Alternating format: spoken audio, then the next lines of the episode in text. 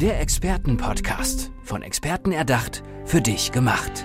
Experten aus nahezu allen Bereichen des Lebens geben wertvolle Tipps, Anregungen und ihr geheimes Know-how weiter. Präzise, klar und direkt anwendbar. Von A wie Affiliate bis Z wie Zeitmanagement. Der Expertenpodcast macht dein Leben leichter.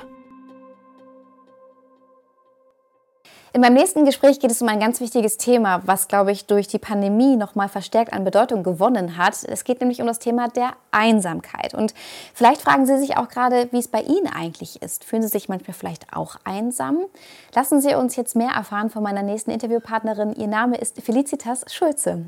Hallo Felicitas. Hallo und herzlichen Dank für die Einladung. Ich habe es gerade gesagt, ich glaube, dass das wirklich äh, das Thema an Bedeutung auch gewonnen hat, dass mehr und mehr Menschen einsam waren, einfach weil wir durften natürlich nicht mehr rausgehen. Und wenn ich dann vielleicht keine Familie, keinen Partner, keine Partnerin habe, bin ich häufiger einsam. Wie hast du die letzte Zeit empfunden? Also es ist tatsächlich so, dass Menschen, die im Vorfeld schon einsam waren, die äh, Pandemie gar nicht mehr wirklich keinen Unterschied wirklich festgestellt haben. Aber alle die Leute, die nur temporär mal einsam waren, sind in Corona ganz sicher in die Einsamkeit gerutscht. Also es gibt drei Phasen von der Einsamkeit und die dritte Stufe ist die chronische Einsamkeit. Und das ist eigentlich die Stufe, die auch am schwierigsten ist. Mhm. Ähm, weil um dann da alleine wieder rauszukommen, halte ich für sehr schwierig. Und das hat Corona stark äh, unterstützt. Ja. Was bedeuten denn diese einzelnen Stufen? Kannst du vielleicht ein Beispiel nennen, wie das Leben dann wirklich auch aussieht, dass wir uns das besser vorstellen können? Also ein, eine, die erste Stufe ist zum Beispiel, wenn es einen Verlust gibt. Ne? Also dann, wenn jemand auszieht, umzieht, eine Trennung, ein, ein, ein, ein, Tod von einem, von einem Familienangehörigen, dann das ist ja etwas, was man nicht unbedingt plant. So, und dann wird erstmal das System erschüttert und dann äh, weiß man erstmal gar nicht, wie man damit umgeht. Aber diese Dinge kriegen wir dann aus, aus eigener Initiative wieder geregelt. Also da kommen wir irgendwann, haben wir diese Dinge, wo wir, wo wir Dinge finden, wie wir damit umgehen. Das, das geht dann relativ von alleine. Und die dritte Stufe ist tatsächlich die chronische Einsamkeit.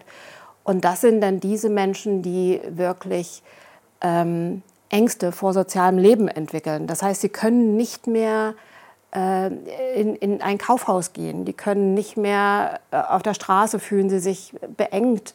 Und ähm, das Schlimme ist eben, dass sie an Kommunikationsfähigkeit verlieren und dadurch, dass sie sich immer in Gedanken, in ihren eigenen Gedanken drehen, wird dieses Gefühl immer stärker. Also das, äh, diese, das ist sie, sie, fühlen sich dann irgendwann verfolgt. Also sie, das, dieses, dieses Gefühl wird immer stärker und verletzender.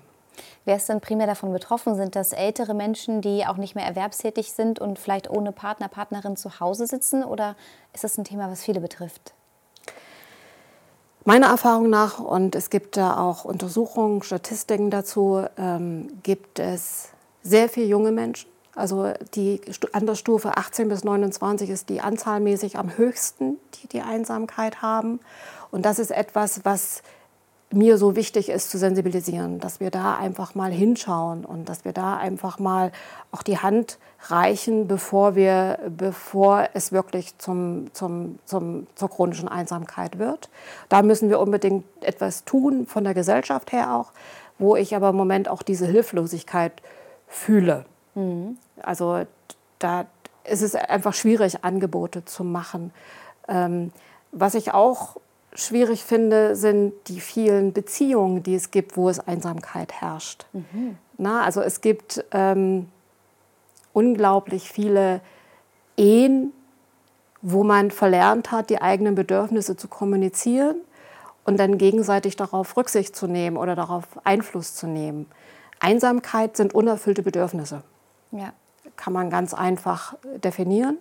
Und es ist wichtig, dass man sagen kann, welche, welche, welches Bedürfnis steckt dann bei mir dahinter. Mhm. Und ähm, wir haben ja heute viele Singles.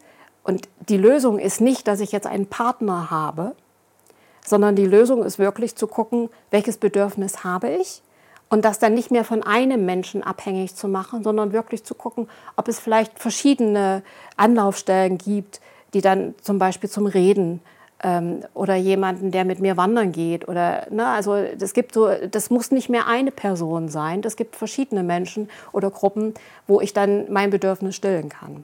Ich würde gerne noch mal auf die jungen Menschen zu sprechen kommen, weil man ja vermeintlich denkt, es gibt heutzutage so viele Möglichkeiten der Vernetzung. Gerade in dem Alter ist man noch häufiger unterwegs, hat Partys etc. Warum ist diese Gruppe so stark davon betroffen? Weil sie nicht mehr ihre Bedürfnisse äußern, weil sie nicht mehr, weil sie sich im Außen orientieren und nicht mehr ins Innere. Also dass sie mit sich selbst sich auseinandersetzen und dazu stehen, was sie eigentlich selber für Bedürfnisse haben, sondern sie haben eine äußere ein, einen äußeren Einfluss oder dem sie gerecht werden wollen. Und das ist oft nicht das, was sie brauchen. Mhm. Du sagst ja, wir müssen als Gesellschaft hinschauen, auch die Politik muss hinschauen. Was muss sich ändern? Was muss getan werden? Wir sind höher, schneller, weiter. Das ist das, was, äh, was wir im Moment ähm, praktizieren. Und es ist so, dass nicht jeder das von der Stärke, von der inneren Kraft her leisten kann. Versucht es, also das große Wort ist Resilienz, ähm, dass es viele nicht mehr schaffen und wir müssen einfach menschlicher werden. Mhm. Also es ist so, dass wenn ich an der Straße stehe ähm, und ich irgendwo hin möchte, dann gucke ich in mein Handy. So früher habe ich jemanden angesprochen und es hat sich ein Gespräch entwickelt. Heute gucke ich in mein Handy und äh, dann sagt mir Google, wo ich hin muss. Ja. So, ne? Und diese, diese Dinge und ich würde mir wünschen, dass wir öfter mal rechts und links schauen. Und äh, ich habe ähm, einmal gesagt, ähm, wenn, du, wenn du jemanden siehst, der ein krummeliges Gesicht zieht, lächel ihn an, weil der braucht es am meisten. Und dass wir auch schauen, rechts und links, wie geht es ihm. Mhm. Und dadurch, dass wir alle so schnell geworden sind, laufen wir alle und äh, sind nur auf uns bedacht, dass wir unseren Weg finden. Und es ist halt wichtig, dass wir auch mal rechts und links schauen. Ja, total. Wie ist es denn bei dir? Wie bist du selber zu diesem Thema gekommen? Ich habe meine Erfahrung gemacht, genau, aus meiner Geschichte und deswegen kann ich das auch genauso erzählen. Bei mir ist es so gewesen, dass äh, ich war alleinerziehende Mutter und mein Sohn ist ausgezogen, als er 16 war, um, seine, äh, um seinen Beruf in einem anderen Bundesland zu erlernen. Und ich habe, ich war völlig, völlig schockiert. Also ich, ich wusste nicht mehr, warum ich morgens aufstehen soll. Also ich war völlig, ja, ich, ich war völlig überfordert. Also, ne? Und ähm, das ist auch schon lange her. Und, ähm, und dann hatte ich einen tollen Trick und bin in eine Partnerschaft gegangen.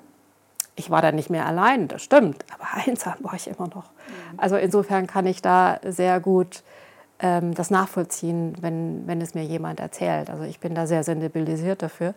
Und ich habe schon sehr früh angefangen, mich damit auseinanderzusetzen. Wie hast du es denn selber geschafft, da rauszukommen? Ähm, ich habe sehr viele Kurse für Persönlichkeitsentwicklung gemacht, also auch ähm, so Themen wie Glaube nicht, was du denkst, also so das, diese eigenen Gedanken.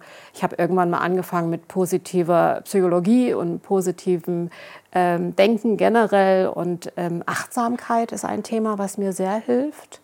Ähm, in der Achtsamkeit werden tatsächlich Gefühle ähm, neutralisiert oder ähm, also nicht mehr, sie werden nicht mehr so dramatisch. Das finde ich ein sehr wichtiges Tool und ähm, ja, ich wollte einfach, ich habe dazu gestanden und ich wollte es beenden. Hm. Da sind wir bei einem ganz wichtigen Punkt. Warum ist es dir so wichtig? Also was sind auch wirklich die Folgen von Einsamkeit? Einsamkeit, ich habe die Erfahrung, also Einsamkeit ist immer noch stigmatisiert, das heißt, es ist schambehaftet und die Menschen haben große Schwierigkeiten dazu zu stehen, dass sie sagen, sie sind einsam. Und insofern geht die Spirale immer weiter. Und Einsamkeit ist die Voraussetzung für Depression und im Endeffekt auch für Suizid. Und ähm, die, die Statistik sagt ja aus, dass gerade in der Corona-Zeit viele junge Menschen sich das Leben genommen haben. Und ich finde, es muss nicht sein. Es ist so einfach. Also wenn wir sagen Menschlichkeit und jeder guckt mal ein bisschen auf den anderen und geht mal in, in ein nettes Gespräch und bewertet nicht sofort, ähm, dann können wir alle etwas tun. Was kann ich denn konkret tun? Weil ich kann mir vorstellen, ich habe da vielleicht eine Freundin, einen Freund in meinem Umfeld und merke, Mensch, die Person zieht sich immer weiter zurück und ich mache vielleicht Vorschläge, hey, lass uns zum Essen treffen oder so weiter, aber ich kriege immer eine Absage. Wie kann ich den Menschen helfen? Also zum einen kannst du ihn zu mir schicken. Mhm. Und ähm, weil ich als Life-Coach, ähm, wie gesagt, mich gerne mit diesen Menschen unterhalte und ich habe auch festgestellt, dass sie sich bei mir aufgehoben fühlen, weil ich das eben auch selber erlebt habe und ich weiß, wie es ihnen geht. Und die andere Seite ist, ähm, dem Menschen Angebote zu machen. Mhm. Aber annehmen muss er sie selbst und er muss auch selber wollen. Aber wenn du ihm ähm, Verständnis zeigst, wenn du ihm zeigst, ähm, dass du es nicht bewertest, dass du ihn so nimmst, wie er ist, ähm, wird er irgendwann auf dein Angebot eingehen und wird diese Hand nehmen. Wie arbeitest du mit den Menschen zusammen? Es gibt verschiedene, ähm, verschiedene Ansätze, aber mein erster Ansatz ist tatsächlich äh, die Kommunikation mit sich selbst. Mhm dass ich erstmal schaue, ähm, was sind denn die Stärken? Jeder von uns hat ja Stärken und jeder von uns hat ja schon was geschafft in seinem Leben, dass ich ihm erstmal das bewusst mache.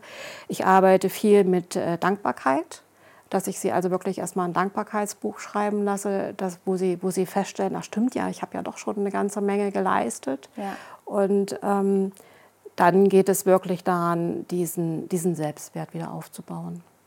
Wie lange ist so meistens die Zusammenarbeit? Das richtet sich danach, wie, ähm, wie offen der Mensch ist und wie er sich öffnen kann. Also ich habe auch eine Selbsthilfegruppe für einsame Menschen und da habe ich wirklich die Erfahrung gemacht, dass diese Bedürfnisse sehr, sehr unterschiedlich sind und auch sehr unterschiedlich offen sind mhm. für, für diese Veränderung, dass sie sich nicht trauen, dass sie kein Vertrauen haben zu sich selber und ähm, das, das ist ein Thema, was wir dann nach und nach bearbeiten müssen. Mhm.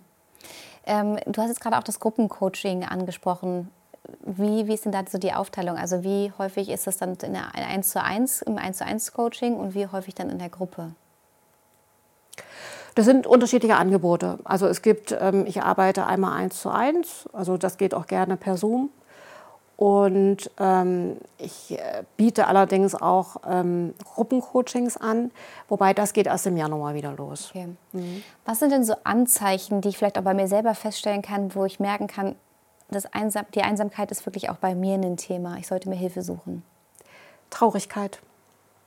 Also du spürst, dass etwas fehlt und ähm, dass du, dass du das Bedürfnis hast, dass du jemanden reden möchtest und äh, wenn dein Partner, dann, du weißt ja meistens, dass du mit, deinem, mit dem Thema nicht zu deinem Partner gehen kannst und wenn du dann keinen findest, mit dem du darüber redest, reden kannst, also dieses Bedürfnis zu reden, dann, dann fängt das an, dann solltest du darüber nachdenken. Und wenn es etwas gibt für die Zukunft, was du dir wünschen darfst, was wäre das? Menschlichkeit. Ich wünsche mir wirklich, dass wir alle ein bisschen freundlicher werden, ein bisschen liebevoller werden, ein bisschen ja, achtsamer miteinander umgehen. Das ist so, das ist so einfach und das kann jeder von uns äh, praktizieren und das wäre mein Wunsch und deswegen ist es mir auch so wichtig, das Thema zu sensibilisieren. Also wirklich ein Appell an uns alle, ja. ein bisschen offener miteinander umgehen und einfach ja. mal zuhören und fragen, wie geht's dir? Ja, genau. Felicitas, wie kann ich mit dir in Kontakt treten, wenn ich mehr wissen möchte? Über meine Webseite, also felicitas-schulze-coaching.de. Da sind auch alle Kontaktdaten hinterlegt. Da kann man sich auch ein äh, Strategiegespräch sozusagen einwählen, wo wir dann erstmal unverbindlich und kostenlos miteinander reden und gucken, ob wir eine Wellenlänge haben, ob ich das Vertrauen geben kann, was derjenige gerade braucht, ob wir uns verstehen und wo ich dann auch erstmal sage, ob ich das so einschätze, dass ich da was tun kann. So, das wäre das Wichtigste. Wunderbar. Ich danke dir ganz herzlich, dass du dieses Thema in den Fokus rückst und heute auch hier zum Interview da warst. Ich danke dir für das Interesse. Der Expertenpodcast. Von Experten erdacht, für dich gemacht. Wertvolle Tipps, Anregungen und ihr geheimes Know-how. Präzise, klar und direkt anwendbar. Der Expertenpodcast macht dein Leben leichter.